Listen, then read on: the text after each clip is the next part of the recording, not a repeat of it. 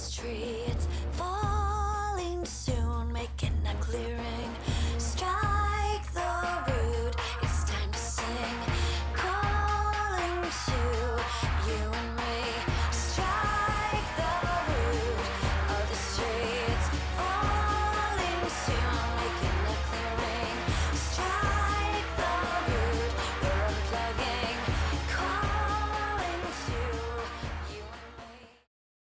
Hallo und herzlich willkommen beim Lifestyle Entrepreneur, dem Podcast für Macher und Gamechanger, die das Ziel haben, ihren Business auf die nächste Ebene zu heben. Heute am Steuerrad ist wieder Mike Pfingsten, dein Testpilot als digitaler Solopreneur. Ich gebe dir mein Wissen aus der Praxis für die Praxis, damit du erfolgreich und stolz bist auf das, was du erschaffst. Ich war am 2.10.2015 auf dem Inspiration Camp in Bonn und das wurde organisiert von der Katrin Linsbach und der Marit Eilke und es war ein absolut super Barcamp. Es hat wahnsinnig viel Spaß gemacht und ich werde sicher nächstes Jahr wieder hingehen. Und so habe ich, wie das auf einem Barcamp halt üblich ist, auch eine Session aufgehangen und diese Session hier mit aufgezeichnet. Verzerrt mir die teilweise etwas schwierige Tonqualität. Es ist ein Live-Recording, dementsprechend guckt.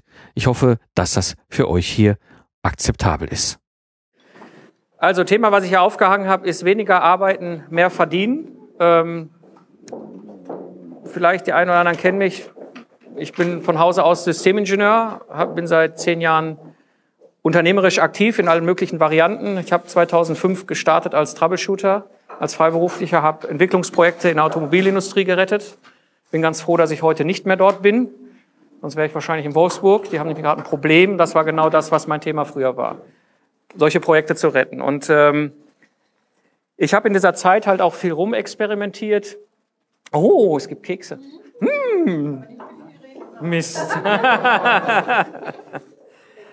ähm, habe in der Zeit auch viel rumexperimentiert. Ich habe insgesamt sechs Firmen gegründet, äh, auch erfolgreich verkauft, auch eine durch eine Insolvenz hindurch äh, gebracht. Ich habe alle Höhen und Tiefen, glaube ich, so erlebt, wie man so in zehn Jahren unternehmerisch aktiv sein erleben kann. Ich habe Anfang 2012 angefangen mit einem Podcast, Zukunftsarchitekten, das ist ein Ingenieur-Podcast, wo ich im Grunde ähm, angefangen habe, mein ganzes Wissen als Troubleshooter, als Ingenieur, als Systemingenieur, all das, was ich so erlebt habe, da reinzukippen. Und ähm, das hat im Grunde mein gesamtes klassisches Geschäft, was zwar vorher auch übers Netz lief, aber eben doch anders, ähm, komplett umgekrempelt. Ich habe keine Mitarbeiter mehr, ich bin Solopreneur, ich bin unabhängig von Zeit und Ort und habe auch die finanzielle Freiheit, heute zu machen, was ich will. Und das ist im Grunde so ein bisschen das, was ich euch erzählen will. Wie ist der Weg gewesen? Was sind meine Erfahrungen? Was hat funktioniert bei mir? Was hat nicht funktioniert? Ich habe genau diesen Fall, wie eben die eine äh, Teilnehmerin fragte. Ich habe natürlich noch Offline-Business. Also ich habe Kunden wie Hilti, ja, aber ich arbeite mit denen komplett nur noch übers Netz. Meine primären Einnahmequellen heute, ich bin halt als virtueller Mentor unterwegs für solche Projekte. Ähm, ich habe natürlich meine digitalen Produkte, wo ich passives Einkommen habe und ich kriege als bezahlter Speaker Geld. Nebenbei habe ich eine sehr gut laufende Nischenseite ähm, mit dem langweiligsten Ingenieurthema, was man sich vorstellen kann, Lastenhefte. Gut, aber wie ist das, die ganze Reise gekommen und was steckt da im Grunde hinter? Ähm,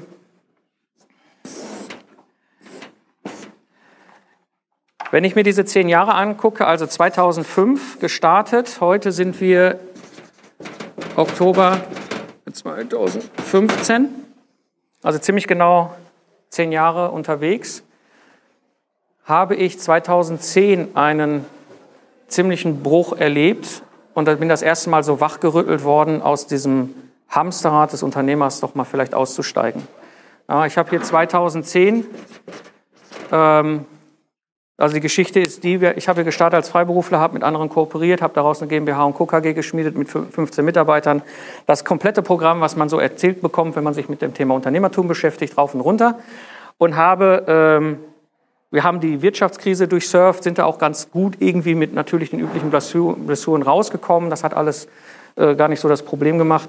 Bin im Sommer 2009 über die Werteebene mit einem Gesellschafter in die Wolle gekommen. Wir wussten zu der Zeit, dass unsere zweite Tochter unterwegs ist und er hatte eine andere Vorstellung, was meine Arbeitszeit im Unternehmen darstellt.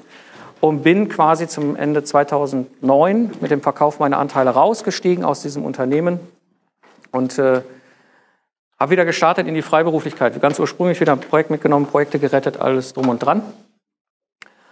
Und ähm, ich habe zu der Zeit das erste Mal mich damit beschäftigt, was ist eigentlich meine Arbeitszeit? Wie viel Zeit arbeite ich eigentlich? Dieser Impuls kam aus dem Buch von Mehrath. Ich weiß nicht, kennt ihr das Buch? Stefan Mehrath, sagt euch was? Der schreibt ja in seinem Buch sehr schön, nimm dir mal einen Flipchart und mach mal einfach eine Liste aller Tätigkeiten, die du so im Monat machst. Alles, was du irgendwie business arbeitsmäßig zusortieren würdest.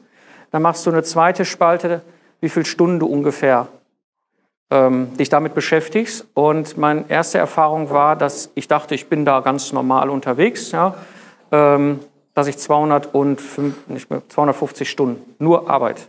Da war noch nicht bei Sport, da war noch nicht bei Freunde, da war noch nicht bei Privat, nichts. Das ist alles, was ich irgendwie in irgendeiner Form meinen Business-Aktivitäten zuordnen können. Das war Projektgeschäft natürlich. Ich habe damals klassisch Zeit gegen Geld auf Projektgeschäft gearbeitet als Ingenieur. Äh, ich habe mich rumgeschlagen mit den Banken damals da. Das ging dann los mit der Insolvenz der Firma. Äh, ich habe zwar die Anteile verkauft, bin aber aus den Bürgschaften nicht rechtzeitig rausgekommen. All den ganzen Kram und stellte fest, so, hm, irgendwie passt das nicht. Ja, weil ich, als ich hier gestartet habe in die Selbstständigkeit, das war immer mein Ziel. Ja, da hatte ich ein Jahresgehalt als Ingenieur mit Führungsverantwortung von 80.000 Euro Jahresgehalt brutto und habe ungefähr 160, 170 Stunden gearbeitet. Das war so im Grunde das, wo ich herkam. Und wenn ich jetzt plötzlich die Kalkulation hier aufmachte und sagte, okay, ja, ich arbeite jetzt plötzlich 200, 250 Stunden und mehr, ja, äh, und setze das mal ins Verhältnis zu meinem Einkommen nach Steuern, also na, das ist ja das, was auf meinem Privatkonto am Ende des Tages dann landet, passte das nicht mehr. Ja, und sagte, das muss irgendwie anders sein. Und dann ähm, habe ich im Grunde mich angefangen damit zu beschäftigen, was geht da. Das Thema Unternehmensaufbau mit Mitarbeitern und anderen Gesellschaftern war durch für mich, für mein Leben. Ähm, aber nichtsdestotrotz gibt es ja die Möglichkeit, das eine oder andere über das Internet zu machen. Und hallo. Ihr seid die Hummeln. Wir sind das Themen weniger arbeiten, mehr verdienen. genau. Und ähm, genau, habe mich damit beschäftigt, wie kann ich das anstellen, dass mein Business besser funktioniert, ich aber weniger zu arbeiten habe. Also wo ich auf dieser Liste wesentlich weniger an Arbeit draufschreibe und trotzdem am Ende des Tages ähm, unterm Strich ganz gut verdiene. Und auch im Konzernkontext. Ja ich sage mal, die wichtigste Erkenntnis für mich war eben diese Kalkulation. Ähm, und das kann ich jedem mal selber empfehlen zu machen. Macht mal diese Liste an Stunden pro Monat, die in irgendeiner Form eurer unternehmerischen Aktivität, egal was ihr macht, ob ihr jetzt als Coach alleine oder in, in irgendeiner Konstellation oder mit Mitarbeitern oder so unterwegs seid, das, was du als Unternehmerin, Unternehmer tust, mal aufzusummieren. Ja? So, das heißt, wenn ich mir das angucke, ist überhaupt kein Problem. Ich rutsche einfach ein Stück nach vorne. Ja, wenn ich mir das mal angucke, ich habe hier irgendwie 250 Stunden auf der Uhr gehabt. Und ich habe zwar immer einen guten Umsatz gehabt und auch einen guten Nettoeinnahmestrom, aber irgendwie war das immer so, dass ich das Gefühl habe, so, hm, da wollen ganz viele Leute von mir auch Geld haben. Ja, andere Freiberufler, die für mich gearbeitet haben, meine Mitarbeiter wollten Geld, der Vermieter wollte Geld, die Banken wollten Geld, alle möglichen Leute wollten Geld von mir. Das heißt, da kam zwar oben schön viel Geld rein, aber ganz viel Geld ging auch irgendwie wieder raus aus, der ganzen, aus dem ganzen System, sodass ich am Ende des Tages für mich selber irgendwie, wenn ich jetzt rückblickend gucke, ich hatte einen, einen Eurobetrag nach Steuern, also nachdem das, die Einkommensteuer abgezogen ist, das müssen wir immer rechnen, ne? alles andere ist nur der Zwischenwert, mir überwiesen ungefähr 4.500 Euro. Ja? So, das heißt, wenn wir jetzt mal die Mathematik bemühen, relativ simpel und wie gesagt, ich kann das jedem mal empfehlen, selber für sich selbst zu machen. Das ist sehr spannend, was da rauskommt. Ja? 4.500 geteilt durch 250 habe ich einen Stundenlohn ja, von 18 Euro als Unternehmer. Ja.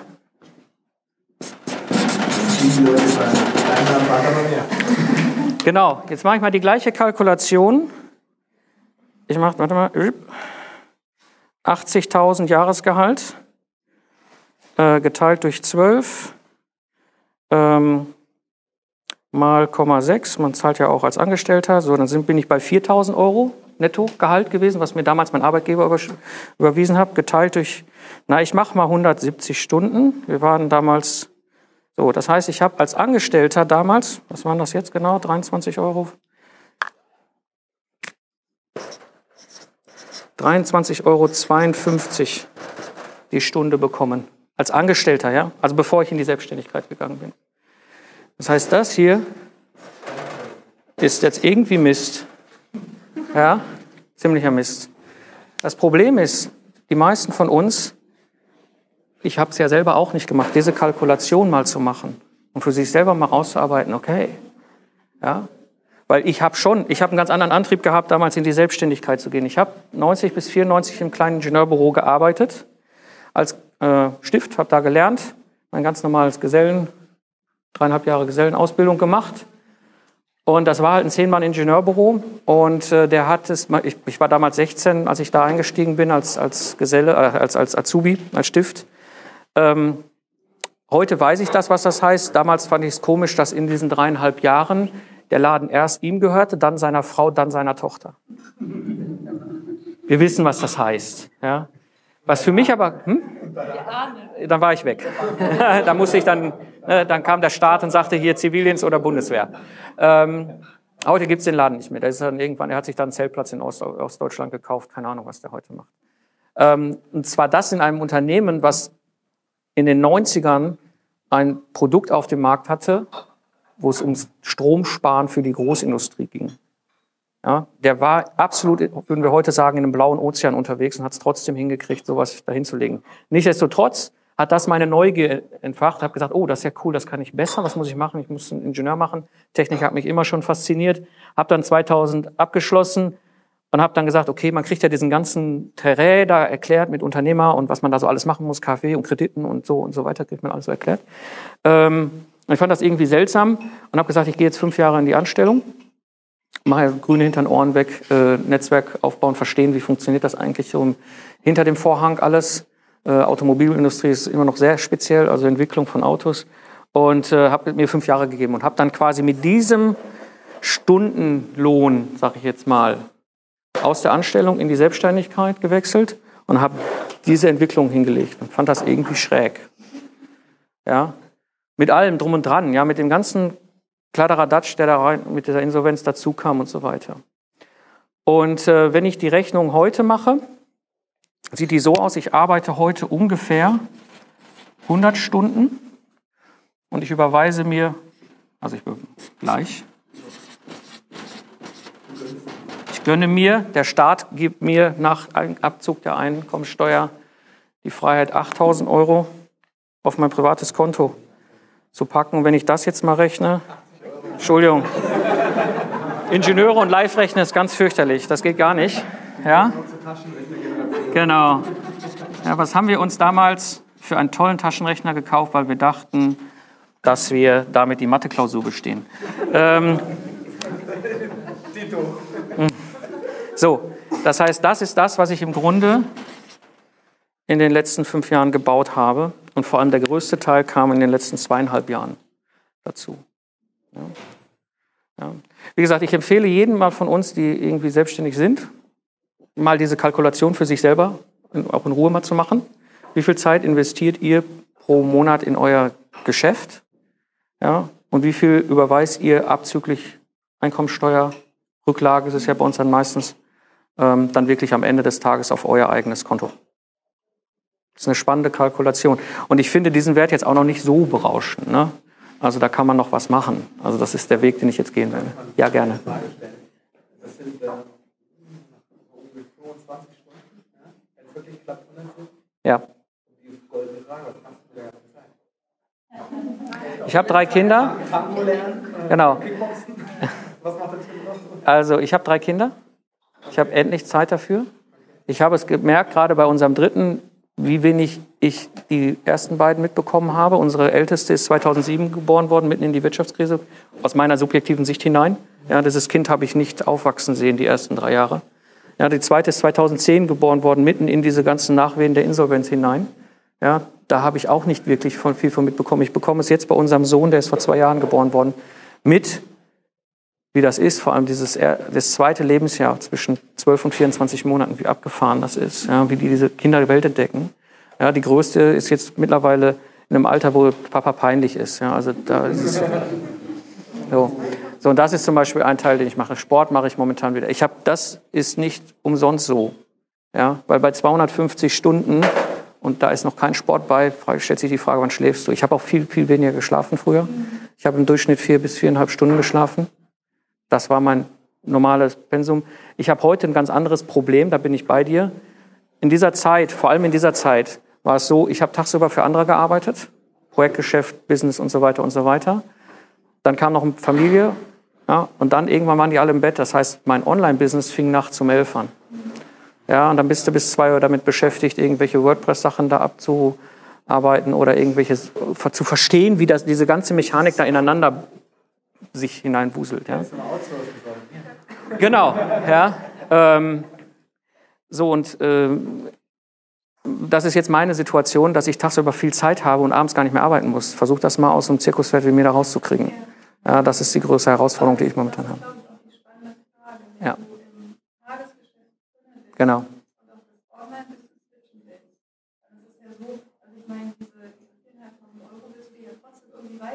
Ja, ja. Genau, genau. Ganz wichtiger Punkt. Genau. Ja, ja. Gerne. Ich bin einer von den wenigen hier, vermutlich mal, der 100% festangestellt arbeitet. Okay. Für mich stellt sich die Frage, wie finde ich mit zwei Kindern und Frau, die Ja. nicht arbeitet, äh, überhaupt einen Absprung aus dem Hamsterrad? Das ist schon eine ganz andere Nummer, weil ich muss im Moment Ja. von morgens Ja. schon um 5 Uhr auf, Ja. Arbeite bis um 9 Ja. Uhr für mein eigenes Business, was im Moment nichts abwirft, klar. Und dann äh, gehe ich gehetzt an meinem Computer, arbeite für meinen Arbeitgeber und abends um 10 und bis 12 setze ich mich nochmal hin. Also ein ganz wichtiger, vielleicht die Antwort an- für die Michaela wird vielleicht schon ein Schritt in die richtige Richtung sein. Bei mir ist der große Effekt die Nische. Ja?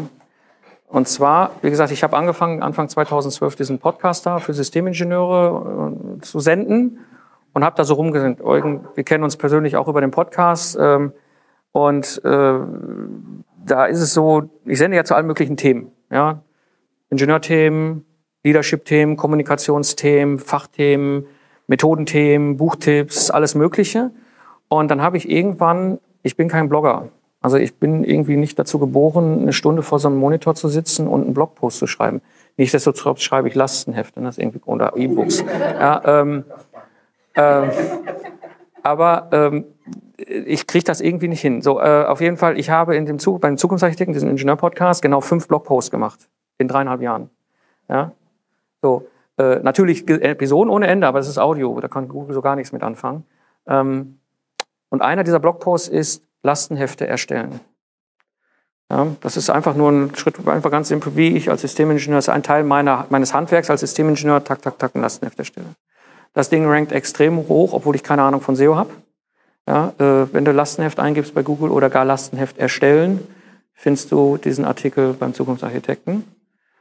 Und ich habe vor einem guten Jahr irgendwann ein Muster gesehen. Leute kommen auf mich zu, kaufen bei mir Speaking-Gigs ein, kaufen bei mir das Mentoring ein, kaufen bei mir Get the Job Done Dienstleistungen ein, irgendwie immer um dieses ganze komische Thema Lastenheft. Und ganz ehrlich, wenn mich jemand fragt, was ist deine Leidenschaft, ja? Also, ja, da wäre ich nie drauf gekommen. Ich sah das nur und dachte so, hm, vielleicht ist da was drin. Ja, vielleicht kann man damit was machen. Und habe mit Lastenheft erstellen.de eine Nischenseite gestartet zu dem Thema. Ja. Und die geht momentan ab wie die Rakete. Also das ist völlig irre. Lastenheft, ja, das ist Nische in der Nische, in der Nische, in der Nische, in der Nische, ja. Das ist nicht nur für Ingenieure in der Extremnische. Ich beschäftige mich in dieser Nische mit dem Thema Lastenheft auch nur um die Erstellung des Lastenhefts. Ich, ich nicht um die Analyse, was Systemingenieure auch machen. Andere Lastenhefte von anderen Ingenieuren analysieren und darauf basieren Pflichtenhefte zu schreiben. Nee. Nee, ja, nee, das äh, Analysieren finde ich irgendwie langweiliger, als sie zu erstellen. Ähm, ja. Aber jetzt, genau, also das ist das eine Thema, ja. Das eine Thema, das eine Puzzlestück im Grunde, was ganz wichtig war bei mir, Nische.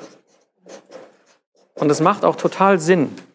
Ähm, ich habe vor ein paar Tagen mit dem Jörg äh, für seinen Podcast ein Interview gehabt, da hatten wir genau den Fall mal angesprochen. Ich habe 2000 angefangen damals zu joggen. Ich habe als Jugendlicher Leistungssport gemacht, bin im Studium komplett rausgegangen auf dieser Nummer. Ja, ich wurde nicht größer, aber schwerer. Ähm, und das hat mir dann nach dem Studium so gar nicht mehr gefallen und habe gesagt, okay, was mache ich jetzt? Und da ich damals als Ingenieur auch schon ähm, viel unterwegs war, war so Rudern, Baseball, Basketball, was ich so früher als Jugendlicher sehr intensiv gemacht habe, überhaupt nicht möglich. Also Joggen oder Mountainbiken und dann, wenn du unterwegs bist, ist dann mit Mountainbiken auch nicht so, also Joggen. Und äh, wenn ich eins gehasst habe als Jugendlicher im Leistungssport beim Rudern, hat man im Winter immer gejoggt. Ja? Nichtsdestotrotz hatte ich da irgendwie ein bisschen Erfahrung, also habe ich mir Schuhe gekauft und habe angefangen zu joggen 2001, ungefähr 2001. Anfang, Ende 2000, Anfang 2001. Und das lief auch ein Jahr ganz gut. Und nach einem Jahr plötzlich hatte ich totale Probleme mit dem Knie. Ja, ich kam dann abends nach Hause, nach einer Runde, Stunde gelaufen ungefähr, super, hat total Spaß gemacht. Kam an, durch die Tür, Treppe rauf, voll die Knieschmerzen. Extreme Knieschmerzen. Oben angekommen, in der Wohnung, gerade gehen, überhaupt kein Thema. Ich so, was war das denn? Ja, Treppe runter, wieder, ich kam die, ich bin wie so ein 80-Jähriger die Treppe rauf und runter nach dem, nach dem Laufen. Ich so, scheiße, was ist das denn? Das kann doch jetzt nicht sein, ja. Jetzt gesagt, äh, naja, so alt bist jetzt auch nicht, also irgendwie komisch. Ja? Und habe dann das zwei, dreimal noch mal gemacht, bis ich dann gesagt habe, okay, wenn das jedes Mal am Joggen auftritt, ist da irgendwas nicht okay. Was mache ich jetzt? Und das ist genau so funktioniert Nische. Ja? Das ist völlig klar, wenn ich ein Problem habe mit Schmerzen, dann gehe ich nicht zum Ingenieur, dann gehe ich zum Arzt. Das ist schon mal der erste Schritt in die Nische hinein. Ja? Der zweite Schritt ist, jetzt könnte ich natürlich sagen, okay, Arzt, ja, Zahnarzt ist jetzt auch der falsche für die Nische. Ja? Also, was haben wir noch? Allgemeinmediziner ist natürlich sehr allgemein. Ja? Ähm, genau, ich wusste gar nicht, wie die heißen. Ja? So, ich habe erst mal im Internet geguckt, so, wie heißen die, genau, wie heißen denn die, die da so, so, Orthopäde, okay, Orthopäde. Dann guckte ich damals, wo ich gewohnt habe, äh, Orthopäde, Orthopäde und durch Zufall schmiss mir halt Google raus, so, da gibt's einen Orthopäden, der ist gar nicht weit weg und der ist sogar auf Sportmedizin spezialisiert. Dachte ich, super. Ja, Orthopäde, Sportmedizin, Knie war der sogar. Das wusste ich aber zu dem Zeitpunkt nicht, dass er für Knie spezialisiert ist. Ich bin erstmal Orthopäde, Sportmedizin, nicht weit weg von der Wohnung. Also bin ich da hingefahren, da hingesetzt, habe gesagt, Sie sind ja genau Richtige für mein Problem mit den Knien. Hat er sich das angeguckt, dachte, wie so ein Arzt das so macht. Ja? Ich schreibe ihm mal eine Überweisung für einen Kernspinnen irgendwas. Ich so, keine Ahnung, was das ist. Ich war noch nie im Krankenhaus, gehen wir mal hin. Also bin ich also schon eine Röhre gefahren worden mit meinem Knie. Die Bilder wurden zu ihm geschickt. Ich hatte zwei Wochen später wieder einen Termin bei ihm. So. Er hat sich das angeguckt, hat gesagt, wissen Sie was, Sie haben die falschen Schuhe. Ich so, was? Ja, Sie haben die falschen Schuhe. So, okay. Spannend. Hat mir andere Schuhe, also man, ich, also medizinisch war es so, dass ich durch die Fehl, Fehlhaltung des Fußes die Durchblutung des Knorpels nicht richtig optimal hatte und das hat an einer Stelle zu einer Austrocknung geführt. Der hat einen Riss äh, gebildet in, in, in der Kniescheibe und diese, das tat halt weh. So. Das war nur Schuhe. Ja? Meine Schwester ist Physiotherapeutin. Da habe ich die Story erzählt, habe gesagt, oh, ich darf jetzt drei Monate nicht joggen und so weiter. Der hat gesagt, ich habe die falschen Schuhe. Sagt sie, was ist denn das für ein Arzt? Der ist cool.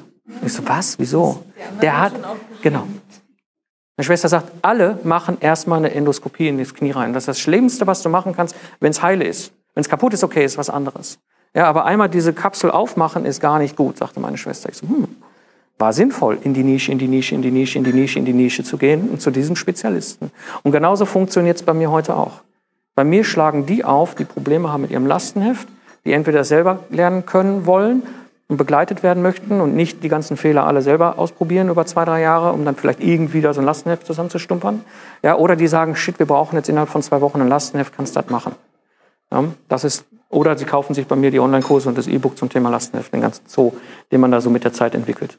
Ähm, genau, also ein ganz wichtiger Punkt, Nische. Nische, Nische, Nische, Nische, Nische, Nische, Nische. Ja?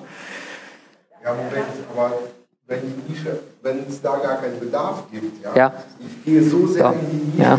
Dass die einfach, dass, da gibt es nicht genug Kunden einfach. Wo ist dann die sinnvolle Grenze? Das kannst du nur austesten. Ich bin so in der Nische mit diesem einen Dienstleistung, die du ja kennst, mit diesem Lastenheft erstellen in zwei Wochen, inklusive Freigabe. Ich habe vielleicht vier oder fünf Anfragen pro Jahr für dieses Thema, wo die sagen, kannst du uns in zwei Wochen ein Lastenheft erstellen? Für diese Dienstleistung nehme ich 25.000 Euro. Für den Einsatz der freiberuflichen Ingenieure, die das dann nach meinem Prozess, nach meinem ganzen Vorgehensweise umsetzen, die ich geschult habe dafür, habe ich ungefähr Ausgaben von dreieinhalbtausend Euro. Diese Ingenieure sind glücklich über diesen Job. Sie verdienen viel mehr, als sie sonst in der Industrie verdienen. Sie können das komplett remote machen. Das ist ein komplett virtueller Service. Keiner von uns fährt auch nur einen Meter auf den Hof von irgendeinem Kunden. Ja, das heißt, sie können von zu Hause, das macht von Hawaii von mir aus auch. Ja, das heißt, ich verdiene in diesen zwei Wochen knapp über 20.000 Euro vor Steuern alles natürlich. Ne? Das reicht, da reichen mir, überleg mal, was habe ich früher gemacht als freiberuflicher Troubleshooter? 120 Stunden habe ich geschrieben. Damit habe ich gemacht 10, 12, 15.000 Euro, je nachdem, pro Monat netto vor Steuern. Ähm, da muss ich aber die ganze Zeit Kunden haben. Ja, man hat ja auch Urlaub und krank und so weiter. Deswegen musste das halt querrechnen. Hast du ja das in Anführungszeichen gehabt, dass jeder die Nische quasi mit Mhm. Spotify mit dem Podcast aus Versehen. Ähm, Also so hast du es zumindest gerade erzählt. Ja. War vielleicht nicht ganz so zufällig, wenn du das sagen hast. Ähm, man ist ja selber oft in seiner, also mir geht es ist so in Ja. Ja. und so drin und äh, hat dann auch oft die Scheuklappen. Genau, das ist ein ganz wichtiger Punkt. Ich am Ende löse ich ein Problem.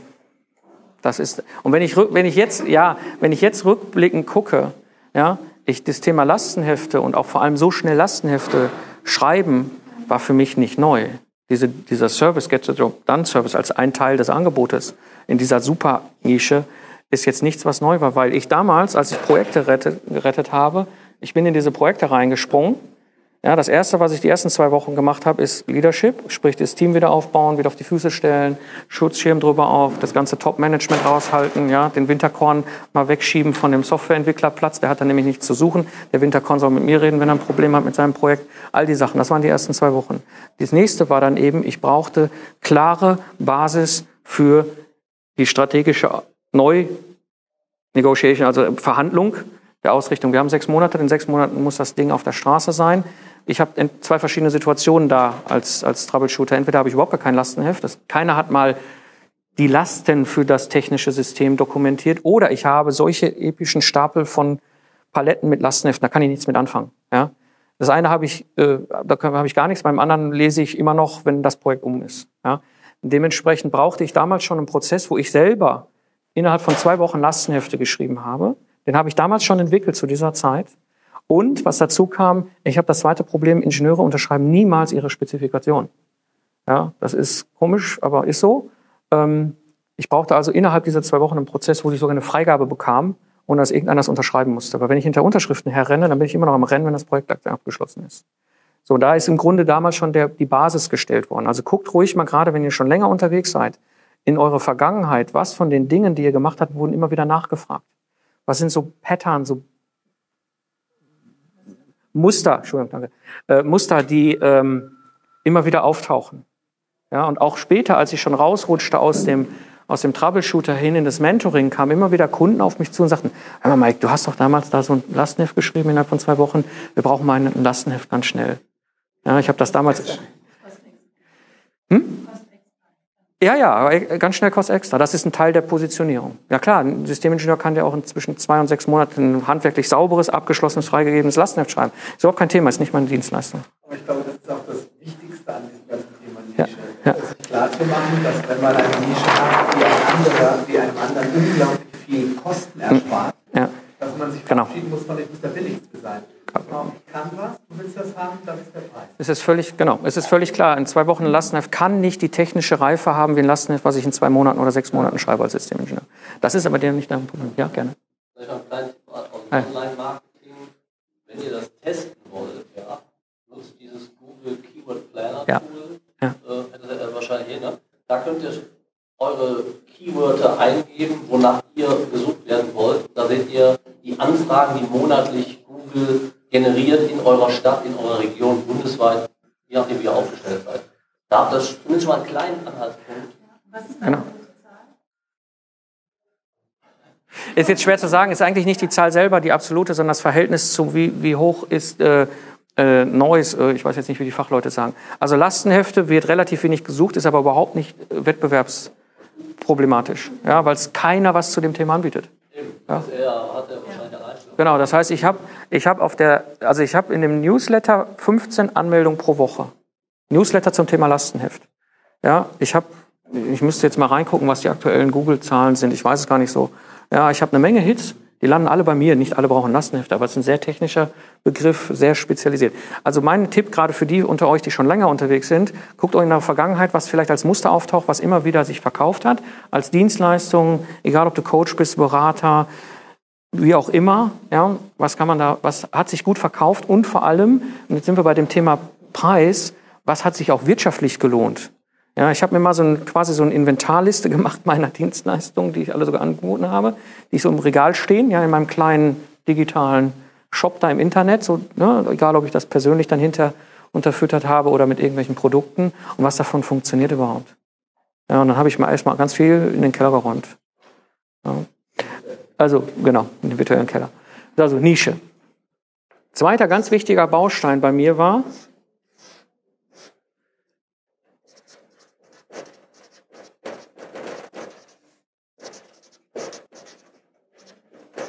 wertbasierte Aufträge.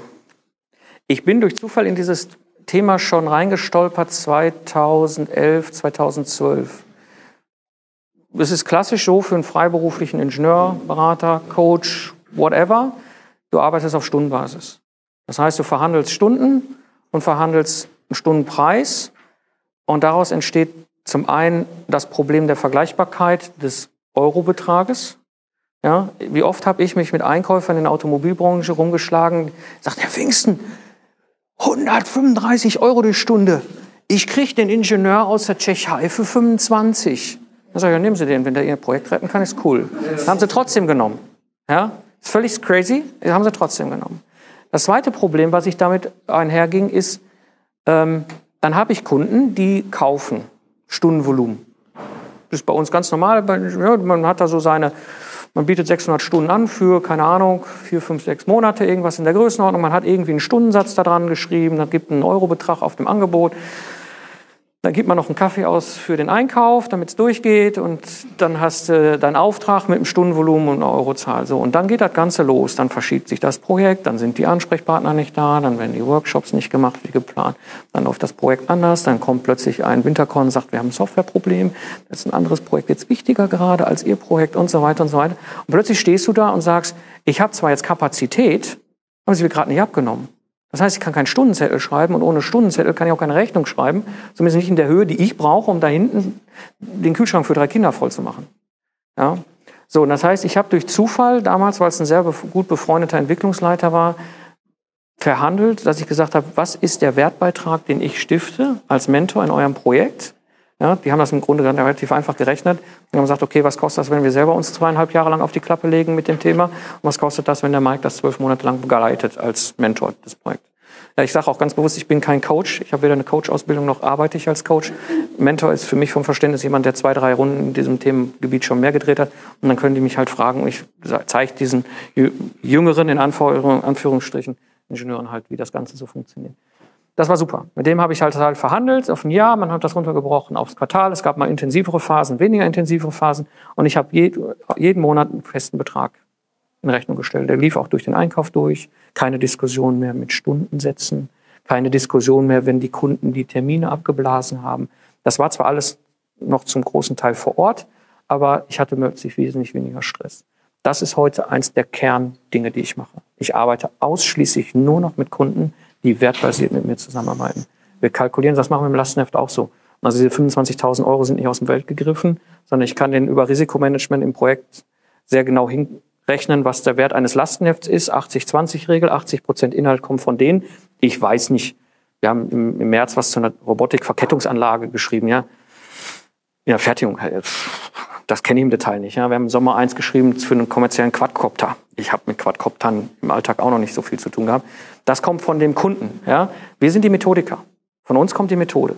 Das heißt 80-20-Regel, sodass ich dann einfach den Wert, den wir errechnet haben, das können die alles nachvollziehen, das Projektmanagement, runtergebrochen habe auf die 80-20-Regel und das ist mein, mein Wertangebot.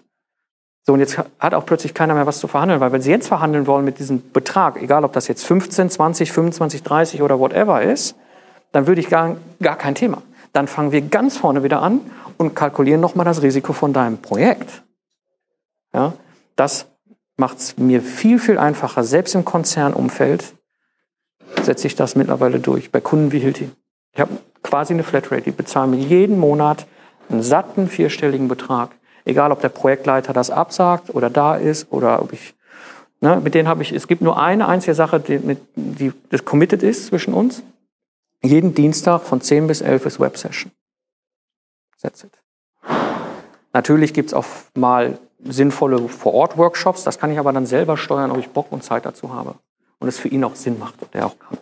Ja? Und wenn er, das ist jetzt vor ein paar Wochen so passiert, wenn er vor ein paar Wochen äh, überpriorisiert worden ist von seinem Chef und mich dann anrief, so, äh, die Websession geht nicht, äh, können wir die auf Freitag schieben? Und ich so, nee, Freitag geht nicht, Freitag bin ich auf einem Barcamp. Ja, okay, dann treffen wir uns ja nächsten Dienstag wieder. So, ja, ist okay. Läuft's denn? Ja, ja, läuft. So, ich konnte trotzdem am Ende des Monats meine Euros in Rechnung stellen und kriegte die bezahlt. Ja, das heißt, das ist ein weiterer ganz, ganz wichtiger Puzzlestein, den ich gemacht habe. Ein nächster wichtiger Puzzlestein, den ich gemacht habe,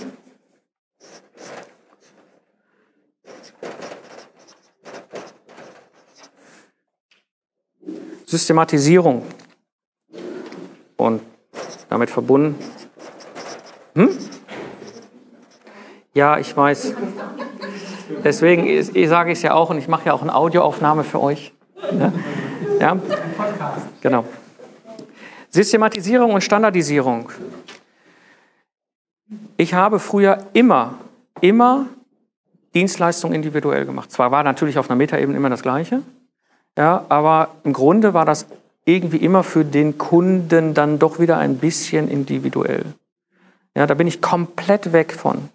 Ja, egal was ich mache, egal ob es das Mentoring ist, ob es diese Get the Job Done Service ist, ob es die ganze Umsetzung der digitalen Produkte ist und so weiter und so weiter. Ich habe einen ganz klar definierten Prozess, wie er für mich am besten funktioniert und gleichzeitig für den Kunden einen hohen Nutzen stiftet. Ja, das ist auch ein ganz wichtiger Punkt. Warum kauft der Kunde bei mir? Vielleicht auch nochmal eine Frage zum Thema Nische. Ja, weil ich eben halt einen hohen Nutzen stifte. Ja, das ist, wer den Mehrrad gelesen hat, der kennt dieses Thema. Ähm, der Kunde kauft nur die Leistung bei einem Unternehmen, weil sie einen hohen Nutzen darstellt. Ja?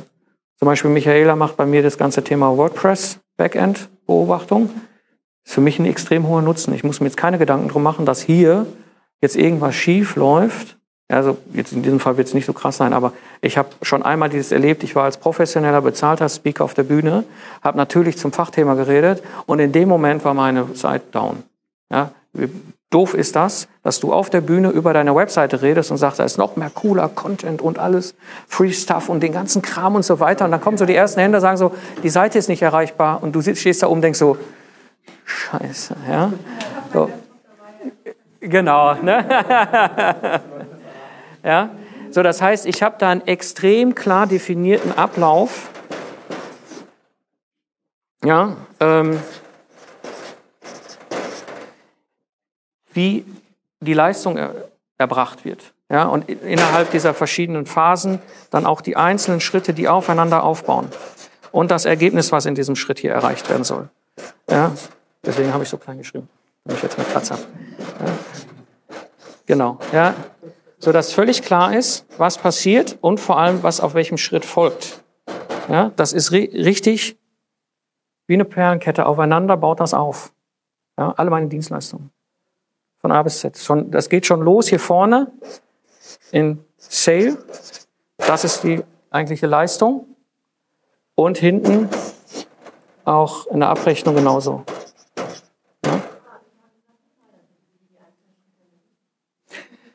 Also ich nehme jetzt mal ein Beispiel von dem Lastenheft erstellen in zwei Wochen. Das ist so das große Ding. Ähm, wir haben leider kein Beamer, sonst könnte ich euch das hier zeigen. Ähm, Es gibt verschiedene Phasen, wo wir durchgehen in den zwei Wochen. Anforderungen erheben, Anforderungen sortieren, Lücken füllen, äh, Peer-Reviews machen, Freigabereview machen. Ja, das heißt, in diesen verschiedenen Phasen, die sind ein bis drei Tage lang, gibt es verschiedene Schritte. Einladung verschicken, also Termin festlegen, Einladung verschicken, äh, Templates bereitstellen, äh, die Online-Session testen, ob das so und so weiter und so weiter, was nacheinander zu tun ist, damit es erfolgreich funktioniert. So, und das, da arbeite ich halt viel mit diesen äh, Post-its oder Statis, wo ich wirklich große Tapeten baue, ja, wo ich dann zack, zack, zack, zack, zack, das ist quasi auf der Metaebene der Prozess in den verschiedenen Phasen und in dem Prozess gibt es diese. Das heißt, wenn ich, da kommen wir gleich zu bei dem vierten Puzzlestück, ich virtuelle Ingenieure, also VAs, ich habe Ingenieure, die als Freiberufler ja für mich arbeiten, die laufen genau diesen Prozess durch und dann geht das hier weiter und dann geht das hier weiter. Das, das habe ich schon verstanden, Ja. vielen Dank. Aber weil du jetzt noch äh, Sale damit dazu Genau. hast, Genau. Jetzt könnte ich natürlich den Sale vorne individuell machen, wie früher. was verstehst du Sale? Angebot. Angebot und, äh, und Zusage. Ist nicht Marketing. Also nicht, also nicht, genau, also nicht Marketing, Nein, nein. Der kommt zu mir und sagt, Pfingsten, ich brauche in zwei Wochen Lastenheft. Da sage ich, super. Und dann geht das hier los. Ja? Und zwar nur so, wie ich will. Ja, ich zwinge gerade, das ist noch, noch nicht ganz durch, aber ich zwinge gerade die Einkäufer vom Konzern aus den 90ern in 2015 zu wandern. Indem ich einfach sage, ja, ja, klar, könnt ihr mein Lastenheft. Das ist überhaupt kein Thema. Es gibt einen Service, der nennt sich Digistore. Da ist eine Website, da ist ein Link. Lieber Einkäufer, geh bitte da drauf und kauf. Wir beiden haben, machen ja mit dem Bernd zusammen das Leadership Barcamp. Wir kennen gerade auch da wieder die gleiche Erfahrung, dass Einkäufer da noch nicht sind. Ja? Da kann man was hinüberweisen. Ach, ja, und man kriegt auch ein Dokument fürs SAP. Die, genau, ja, das ist. Der gibt, den gibt es ja nicht, aber das ist ja kein Problem, weil im Teil dieses Sales-Prozesses ganz wichtig steht ja auch die Erhebung des Wertbeitrags. Ja? Und im Digistore steht dann einfach nur der Betrag. Da bin ich noch nicht, da, bin, da ist ein Teil meiner Sachen, wo ich gerade noch schraube. Ja?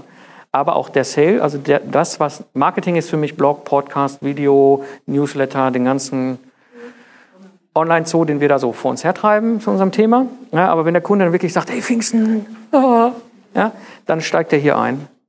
Ja. Ja. Schön wär's. ja, ja. So, und das Zweite, hinten auch. Ich habe das auch standardisiert. Wie oft habe ich... Bitte? Oder hast du noch Fragen? Abrechnung. Ja? Ähm, wie oft habe ich vergessen, bei total guten Kunden, zufriedenen Kunden am Schluss noch, äh, noch mal die Empfehlung einzufordern? Ja? Klar schreibe ich sofort eine Rechnung und klar hake ich dann hinterher, wenn die Rechnung nicht innerhalb der gewissen Zeit da ist. Ja? Klar, dass die Unterlagen alle digital bereitgestellt werden. Das ist alles klar, gehört zu, für mich zum Teil der Auftragserfüllung. Aber danach gehört sich eigentlich als guter selbstständiger Unternehmer, Entrepreneur, Solopreneur, wie auch immer, einen guten Kunden, der zufrieden ist, nochmal zu fragen, darf ich denn um eine Empfehlung bitten? Habe ich immer vergessen. Ist jetzt im Prozess drin. Ist unterschiedlich. Also ich kriege richtige, ne? Klaus Müller, Entwicklungsleiter, hm, hm, hm. Oder es gibt indirekte auch, die ganz gut funktionieren, die sagen, ja, hm, dann muss ich erstmal Rechtsabteilung fragen und die Marketingabteilung fragen und meinen Chef fragen und den seinen Chef fragen. Was da aber ganz gut funktioniert, die ganz gut mit klar äh, wo dran steht, Klaus P., Projektleiter, Premium Werkzeugmaschinen aus Europa. Wer ist das? Danke. Ja, das funktioniert. Ich habe aber nie Hilti genannt und sein Nachname ist auch nicht genannt. Ja. Ja, so heißt die Branche. Baumaschinen, Kreissägen. Ja, ne, kann man auch. Ja, aber es ist okay für die. Also das funktioniert schon. Ja, dass ich das jetzt mehr und mehr mache. Das war das, was ich zehn Jahre lang total verpennt habe. Ja.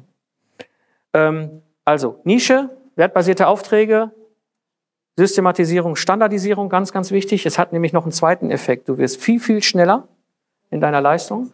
Und dadurch, dass es die gleiche Leistung ist, die du immer wiederholst, wirst du immer besser, weil ich jetzt im Grunde noch gucken muss, funktioniert der Prozess? Wie funktioniert der Prozess? Gibt es irgendwo Probleme? Hakelt es immer? Ja. Mein, mein, ja, weißt du, der weiß auch genau, der Pfingsten arbeitet genauso dadurch. Ja.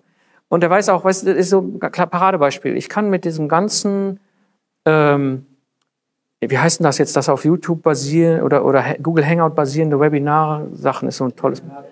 Webinar. Kann ich nichts mit anfangen. Meine Kunden sitzen hinter einer Konzern-IT.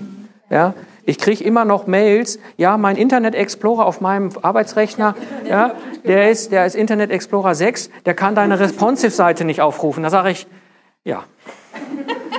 Ja, so das heißt, ich weiß auch, okay, ich muss hier mit einem Go-To-Webinar arbeiten, weil das ist so der ganz alte Schlacht.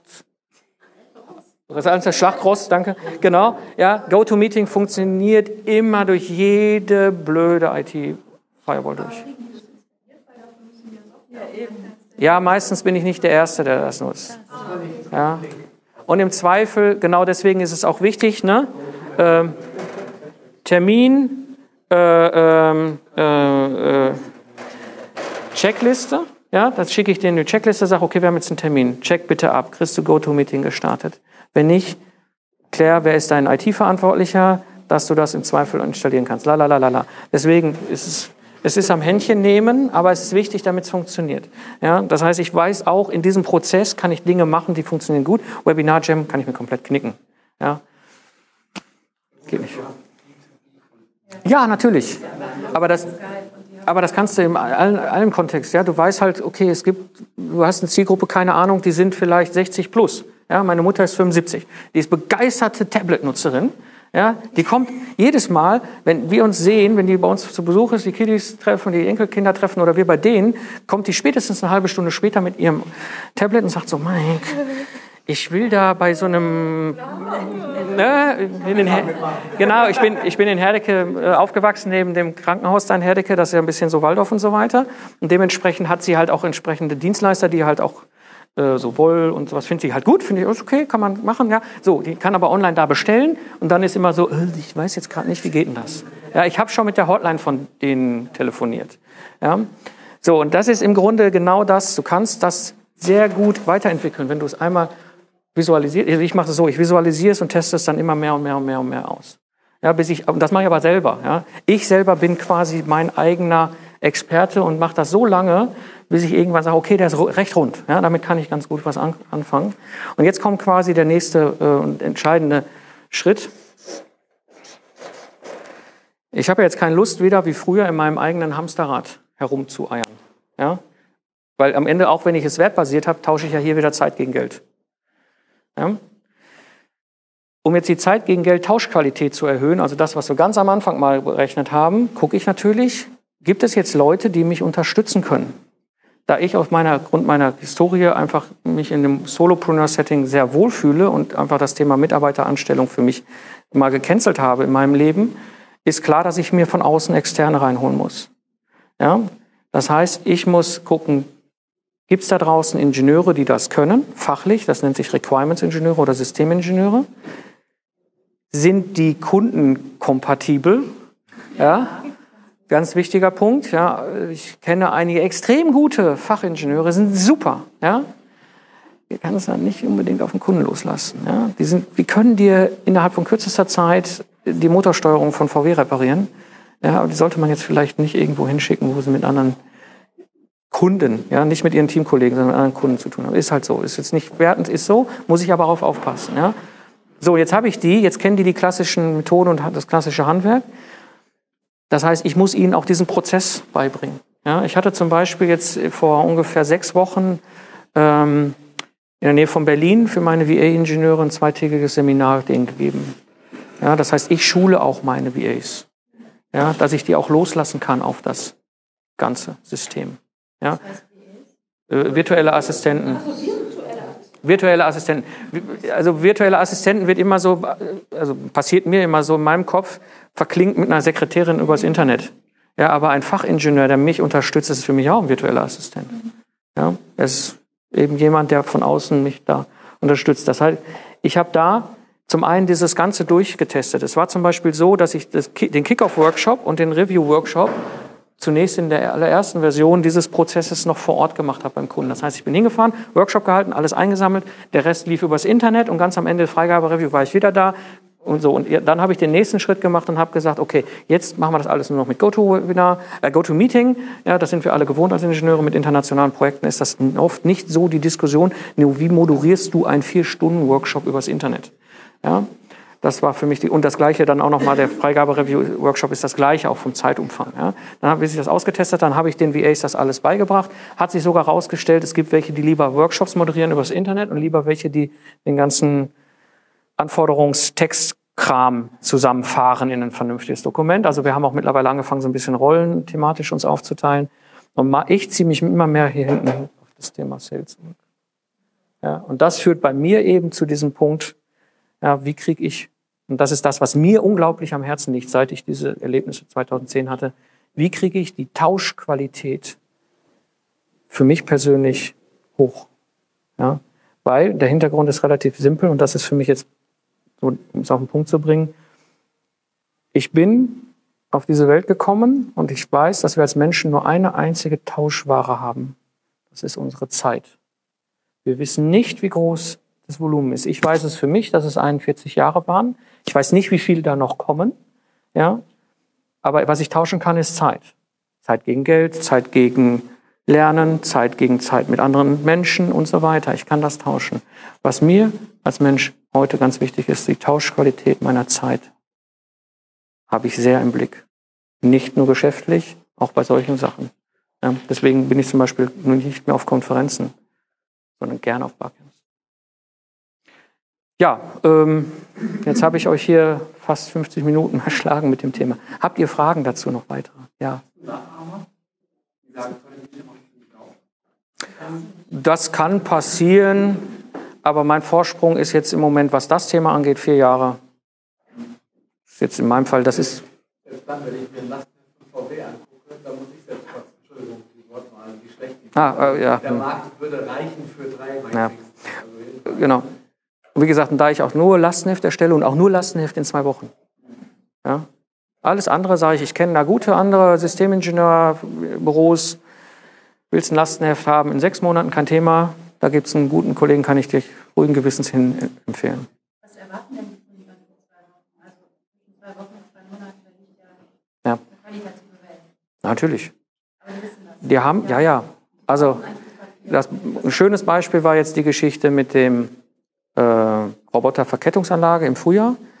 Ähm, die wollten dort, das ist ein Maschinenbau-Mittelständler hier aus der Region, die wollten für 5 Millionen Euro Robotik, Roboter kaufen für ihre Fertigung. Und der Gesamtprojektleiter hat mit dem Einkäufer geredet, weil das halt eine Investition ist, machen die eine Ausschreibung und hat ihn gefragt, was hast denn du für die Ausschreibung an Anforderungen für die Lieferanten? Ja, und da sagte der Einkäufer, ich habe hier diese zehn Zeilen in Excel. Der sagt also, wir versenken nicht 5 Millionen Euro, und damit ich nochmal als Projektleiter hinterrund gemacht werde und weitere 5 Millionen Euro versenke, damit die Roboter so funktionieren, wie ich sie gerne haben will. Dann sagt der Einkäufer, ist kein Thema, in zwei Wochen mache ich Angebotsabgabe.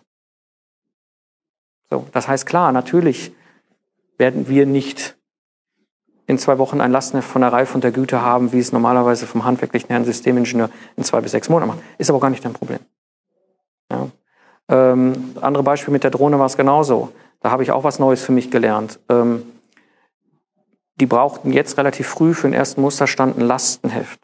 Und zwar, ähm, das war für mich, eine, wie gesagt, eine neue Erkenntnis, wenn es um das Thema Investoren ging. Ähm, Investoren lasten äh, oder stufen ein Lastenheft ähnlich als Asset ein wie ein Patent. Ja, das heißt, sie wissen, dass sie da eine Million oder mehr in so ein Startup stecken. Ja, und dieses Startup wird, acht von zehn Startups gehen in die Mauer, wahrscheinlich scheitern. Ja, das heißt, was machen Investoren? Die ziehen das Patent daraus und verkaufen es an Wettbewerber. Und das, das Gleiche können sie mit einem Lastenheft machen. Das wusste ich auch nicht. Ja, die ziehen das Lastenheft raus und sagen, okay, bisschen Staub wegmachen. So, hier, lieber Wettbewerber, sehr detaillierte technische Anforderungsdokumentation wollt ihr es haben? Müsst ihr, kriegen wir ein bisschen Cashback. So, und das ist im Grunde weitere Fragen. Ja? Ähm, ähm, Ja? Und zwar, äh, du bist jetzt in einem sehr klar strukturierten äh, Markt, Mhm. auch in Unternehmen, die ja sehr genau aufgestellt sind ne? und auch schon, schon seit langem, die wissen, was sie wollen. Jetzt ähm, würde das für mich, es würde sich mich interessiert so, bin ja in dem Thema ähm, Führungskräfteentwicklung, äh, Karriereberatung, Placement unterwegs. Da gibt es schon auch jene, nehmen wir mal das Thema New Place, es gibt schon auch klare Prozesse, könnte ich auch so runterbrechen, das finde ich auch gut. Ich habe jetzt sogar mal bei einer Kundin damit angefangen, weil mir das auch tierisch auf den Senkel geht, dass ich das immer so individuell mache und es gibt ja Dinge. Äh, wie vermutest also, Hm. also hast du damit Erfahrung vielleicht von jemand anderem, der schon mal sowas ähnliches oder ich sag mal so eher auf so Soft Skills runtergebrochen ähm, angeboten hat? Ähm, Also wie ist deine Einschätzung? Äh, Du kannst das auch auf Coaching-Sachen machen oder auf solche soften Ja. Dinge machen. Also im Grunde, ich habe das mal gemacht mit einem sehr befreundeten Coach zusammen, der ist spezialisiert im Bereich Unternehmensnachfolge Mittelstand. Ja, klar. Ja, naja, also bei dem ist dieser Sales Cycle in drei Stufen. Ja? Der verkauft und dann macht er erstmal wirklich klar, kommen wir in den ersten Wochen miteinander zurecht oder gibt's gibt's äh, nennt das Breakout-Punkte, also wo sie sagen, okay, sorry, das macht keinen Sinn mehr. Ja? Kannst du? Ja, gehe ich von aus. Es ist im Grunde, ich würde eher die Frage stellen, wenn New Placement, wenn ich das richtig verstehe, geht es ja darum, dass Mitarbeiter in andere Länder gehen für ein paar Jahre oder was? Oder was ist New Placement? Ach so, okay. Ich würde es halt noch weiter runterbrechen auf nicht neuen Job finden, sondern das ist nur für Ingenieure und Informatiker und nur die wechseln aus Konzern in Konzern oder nur wechseln in Konzern in Mittelstand oder nur Wechsel von klein auf Konzern. Ja, weil die haben wahrscheinlich jeweils immer wieder unterschiedliche Gedanken, Probleme und so weiter. Und dann wird sich vermutlich sehr gut visualisieren lassen. Hättest du noch einen Ja. Tipp, an wen ich mich da mal so wenden könnte? Weiß ich nicht, beispielmäßig austauschen? Nee, ne? Frag mich, also für mich, das ist Ingenieur tätig. Ich habe ein Systemdesign gemacht. Ist Monika, weiß ich. Ja. Also?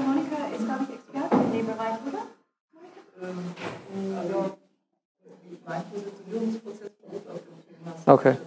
Ja. Ja, Monika. Ich schreibe gerade ein Buch dazu, weil mich viele fragen. Schreibe ich das gerade runter, wie ich davor gegangen aber das wird es erst nächstes Jahr gehen. Also. Mein, mein Coaching-Business basiert genau auf diese vier Puzzlestücke. Genau das, das ist so nach oben Das funktioniert für dich genauso. Da hattest du noch eine Ich kann Frage? nur mal zwei, drei Sätze mehr zu dieser wertbasierten Auftragskonstellation sagen. Also vor allen Dingen halt jetzt im Ingenieur kann ich mir das gut vorstellen, ist ein Projekt, ne, und das ist eine Investition, zum Beispiel beim Robotics-Thema, äh, investiere ich 5 Millionen in das Richtige oder 5 Millionen Ja. in die 25.000 nicht so mal auch so einen anderen, auf eine andere Industrie, das vielleicht oder in eine andere Branche. Also bei mir ist das Mentoring ja ähnlich wie bei euch das Coaching, vermute ich mal.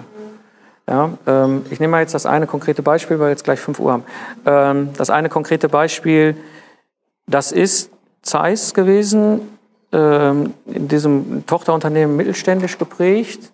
Ähm, die haben eine Entwicklungsabteilung gehabt von damals, glaube ich, 35 Ingenieuren und wollten in einem Projekt mit ungefähr acht Leuten das Thema Systems Engineering reinbringen. Also das, was ich als Systemingenieur halt mache, Methoden, Tools, ähm, Kommunikation, auch gerade Distanz, ich, im Troubleshooting habe ich viel mit, mit Offshore-Teams zu tun gehabt, wie kommuniziere ich über Distanz, nutze dieses Web und so weiter. Und ähm, da haben wir im Grunde kalkuliert, was würde das kosten, wenn die ein Projekt machen, ganz normales Entwicklungsprojekt, da haben die Budgets für, sagen wir eine Million. Ja? Und wenn die das Projekt quasi, klassisch läuft es oft so, okay, äh, das Projekt muss, ist das Projekt, die müssen da halt ein Fernglas entwickeln und außerdem müssen noch Systems Engineering so als U-Boot mitmachen. Ja, und dann scheitern die grandios oder brauchen zwei Jahre und so weiter. Dann haben die mal kalkuliert das Risiko, äh, was sie quasi investieren, ohne angeleitet zu werden. Und das war quasi der Wert. Ja, und wie viel kommt dann von mir? Das ist der Anteil gewesen. Und das haben wir dann quasi durch zwölf geteilt. So ähnlich kannst du das auch machen. Also ja, du kannst das in jeder Konstellation überlegen, auch jetzt mal aus der Sicht des Selbstständigen. Was für einen Wert hat es mir, wenn jemand anders für mich da was übernimmt und entsprechend in meinem Unternehmen aktiv ist? Also für mich eine Leistung bietet. Ja? Ähm, das funktioniert nie mit dem Einkauf, das funktioniert immer mit den Entscheider, mit dem du quasi den Auftrag entscheidend verhandelst. Es kann sogar sein, das ist mir sogar bei Hilti jetzt passiert, äh, dass ich am Ende doch wieder ein Angebot mache mit Stunden da drin. Ja, Ich habe dem Projektleiter gesagt, ich schreibe bei mir mit gleich eine Stundenzahl rein, ich mache keine Stundenzelle. Ja, ja, ist gut. Kannst du das auch im B2C-Bereich vorstellen? Ja. Also Privatkunden? Ja, klar. Also zum Beispiel eine Coaching-Leistung anbieten, Ja. berufliche Klar. Klar. Was hat das für einen Wert? Also wenn ich jetzt zum Beispiel als Unternehmer da stehe und sage, okay, ich habe da so mein GmbH und KKG mit 15 Leuten, ich weiß nicht mehr vor und zurück. So. Ja? Was für ein Risiko fahre ich als Unternehmer, wenn ich das Ding in die Mauer fahren lasse? weil ich mich jetzt so drei Monate lang so irgendwie im Kreis drehe. Kannst du über den Weg kalkulieren. Du kannst auch sagen, okay, ich merke so, okay, der Business funktioniert so ganz gut, ja, aber wenn ich mir einen Coach dazu hole, was für ein Potenzial hole ich mir dann rein für zukünftiges Business? Das lässt sich irgendwie kalkulieren. Du musst gucken, wo findest du das. Hm? Ja, gerne, Monika. Bei, bei Privatkonten das Problem ist wir so eine unklare Vorstellung haben, was wir wirklich wollen. Und wenn wir also nur sagen, wir will klarer werden oder so, dann muss man erst ein bisschen, bisschen im Gespräch das, das konkretisieren, was das wirklich bedeutet, was das auch im materiellen Wert bedeutet. Das ist aber möglich. Vielleicht auch ein ganz. Ja. ja. Ähm, was, es gibt ein Buch von Alan Rice, gibt es eins, und Gebhard Borg. Auch mein Preis, den hatte ich auch bei mir im Podcast. Sehr interessant, wie der auch rangeht mit seinem Team. Der hat auch, der macht so Führungskräfte-Coaching. Ähm,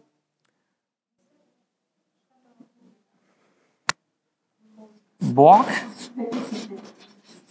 Borg wie die Borg, ja. Und das Buch heißt Deswegen kann ich mir seinen Namen so gut merken. Wir sind die Borg. Mein Preis oder dein Preis, ich bin mir jetzt nicht ganz sicher, so oder so. Ähm, so, das ist eine. Die zweite Sache ist, ähm, jetzt, das, ja, will, ja, genau.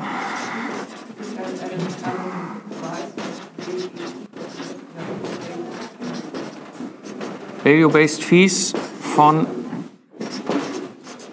Alan Rice. Ja, oder ich gucke nachher, wenn ihr es nicht lesen könnt, noch mehr vor. Ich, bin, keine Coaching-Ausbildung. Ähm, äh, was wollte ich noch sagen? Ich hatte noch einen Gedanken. Ach so, genau. Äh, das habe ich natürlich in meinem Mentoring-Setting auch immer. Ja, wir vereinbaren einen gewissen, ja, eine Stunde pro Woche Web-Session Natürlich, wenn ich Fragen unter der Woche bin ich verfügbar. Ja? Also Sie können mir eine Mail schreiben oder meinen Online-Kalender nutzen, dass Sie quasi nochmal irgendwie was dazu buchen. Das, also Zeit dazu holen, wenn Sie, weil das macht keinen Sinn, dass Sie da stehen und ein Problem haben und warten jetzt sieben Tage, bis das nächste Mal der Mike Zeit hat.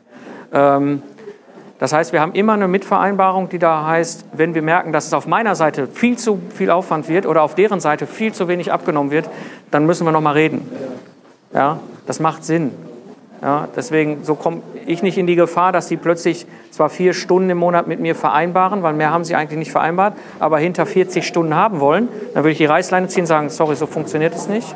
Und genauso haben die nicht das Risiko, dass sie das Gefühl haben, sie geben da Kohle, Kohle, Kohle, Kohle aus und es passiert am Ende gar nichts, weil die nicht abgerufen wird, die Zeit, die sie buchen, im Grunde bei mir.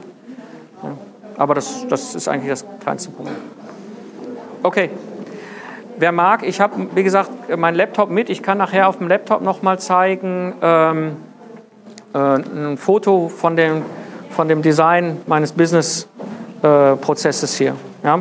Also sprecht mich ruhig an. Ich habe das, kann ich euch zeigen.